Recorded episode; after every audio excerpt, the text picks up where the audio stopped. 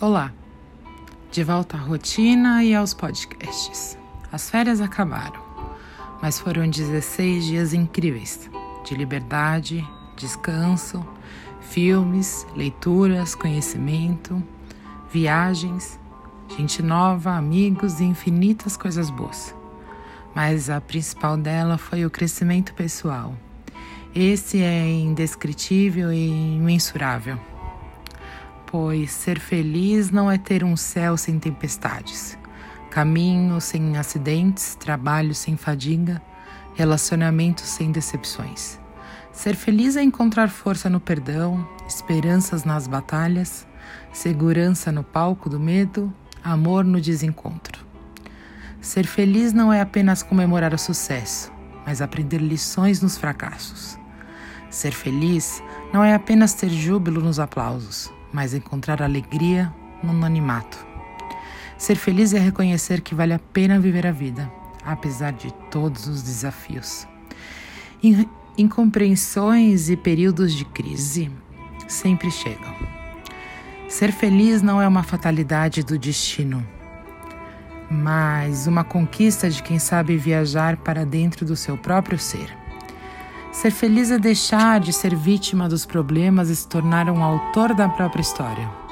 Atravessar desertos fora de si e ser capaz de encontrar um oásis no redondo da sua alma. É agradecer a Deus a cada manhã pelo milagre da vida. Felicidade é não ter medo dos próprios sentimentos.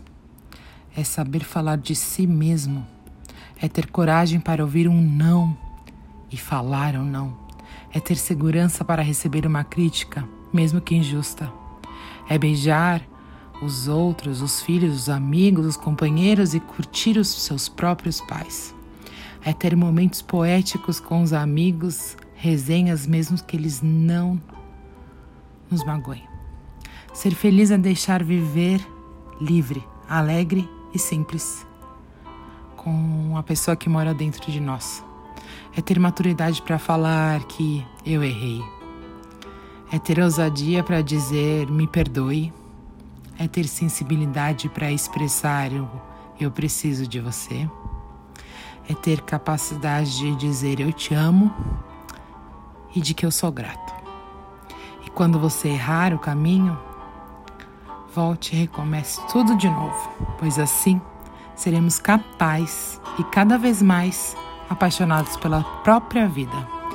E descobriremos que ser feliz não tem uma vida perfeita, mas usar as lágrimas para irrigar a tolerância é fato que é a melhor forma.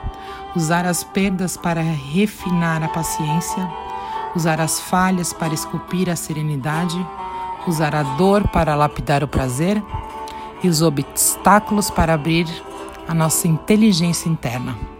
Eu te desejo uma semana maravilhosa, cheia de amor, paz, prosperidade e resiliência. Um grande beijo, Giovana. Fiquem com Deus.